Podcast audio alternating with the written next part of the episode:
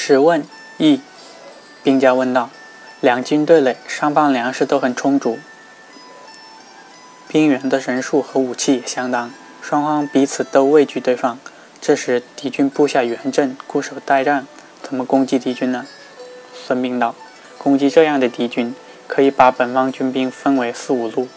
有的军兵向敌军稍一接触，就假装败逃，装出十分畏惧敌军的样子。敌军见我军畏惧，就会毫无顾忌地分兵追击我军，我军就可以趁军乱而毁掉其坚固的阵地。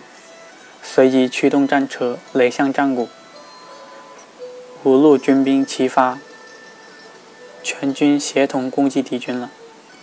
这就是击破敌军援阵的办法。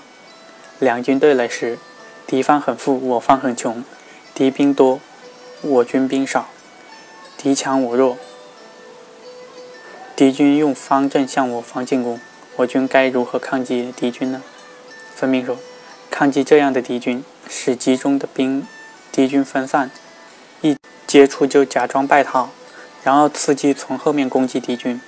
但要注意不让敌军事先察觉，这就是攻破敌军方阵的方法。两军对垒时，敌军人数既多又强，勇猛敏捷，而且列成锐阵与我军交战。”该如何抗击这样的敌军？孙膑说：“抗击这样的敌军，要把本方的军队分为三个部分，以便调动、分散敌军。用本方的一部分军兵与敌军周旋抗衡，阻斥敌军；第二部分军兵，从而造成敌军将领恐惧，士兵惶恐，上下混乱，敌军必将全军大败。这就是击破敌军锐阵的方法。两军对垒时。”敌军人数多而强大，不曾正式与我军交战，我军也列阵等待，但我军兵力太少，无法抗击敌军，该怎么办呢？孙膑说：“抗击这样的敌军，就要把本方的军队分了三个部分，而且要特别选出一部分精兵组成敢死队，用三部分中的两路军兵列成阵势，张开两翼，再用精兵组成敢死队攻击敌军中枢，务求一击必中。”这就是击杀敌军统兵将领、击破敌军攻击阵势的方法。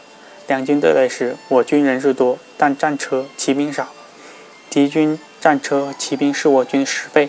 该怎么样与敌军交战呢？孙膑说：“和这样的敌军交战，就要占据险要地形，利用狭长的隘口，千万要避开开阔平坦的地带，因为开阔平坦带有地带有利于战车冲击。”而险要一口有利于步兵作战，这就是打破战车敌军的办法。两军对垒时，我军战车骑兵多，但步兵少；而敌军步兵多，我军是我军的十倍。该如何与敌军作战呢？孙膑说：“和这样的敌军交战，千万要避开险阻地带，想方设法把敌军引到开阔地带去决战。”敌军步兵是虽是我军十倍，但开阔地带便于我军战车和骑兵冲击，这样就可以将敌军全部击败了。这就是打败敌方军步兵的办法。两军对垒时，我方粮食不足，人员兵器又补给不上，而且远离自己的根据地去攻击敌军，而敌军的兵力又是我军十倍，该怎样对作战呢？孙膑说：“对这样的敌军作战。”两军对垒时，敌军将领勇猛无畏，敌军多而强，阵地十分坚固，全军将士都很勇敢，没有后顾之忧。敌军将领威猛，士兵勇敢作战，后方人员强干，粮食充足，诸侯中无人敢与之争锋。该怎么样与这样的敌军抗争呢？孙膑说：“和这样的敌军抗争，可以公开宣布不敢与其抗争，明白显示出没有力能力与之抗衡。”装出完全对其屈服的样子，从而使我军产生骄傲情绪，松懈斗志，让敌军看不出我方的真实意图，然后出其不意，攻其无备，趁敌军松懈和疑虑之际，对敌军发动攻击。敌军虽然又富又勇敢，但全军离离开营地，行军迁徙，前后不能相互照应。这时我军就可以趁趁机拦腰截击敌军。很容易将其打败，这就是打败强敌的办法。两军对垒时，敌军凭借山势险要的地形据守，阻止我军前进。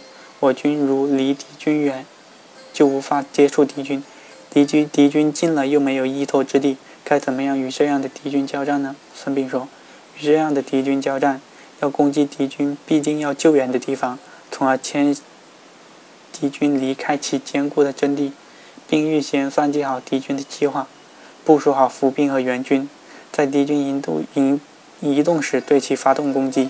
这就是攻击据险固守的敌军的办法。两军对垒时，敌军和我军列阵相对，敌人摆出急行阵势。”估计敌军的意图是想让我军落入其包围，而使我军全军覆没。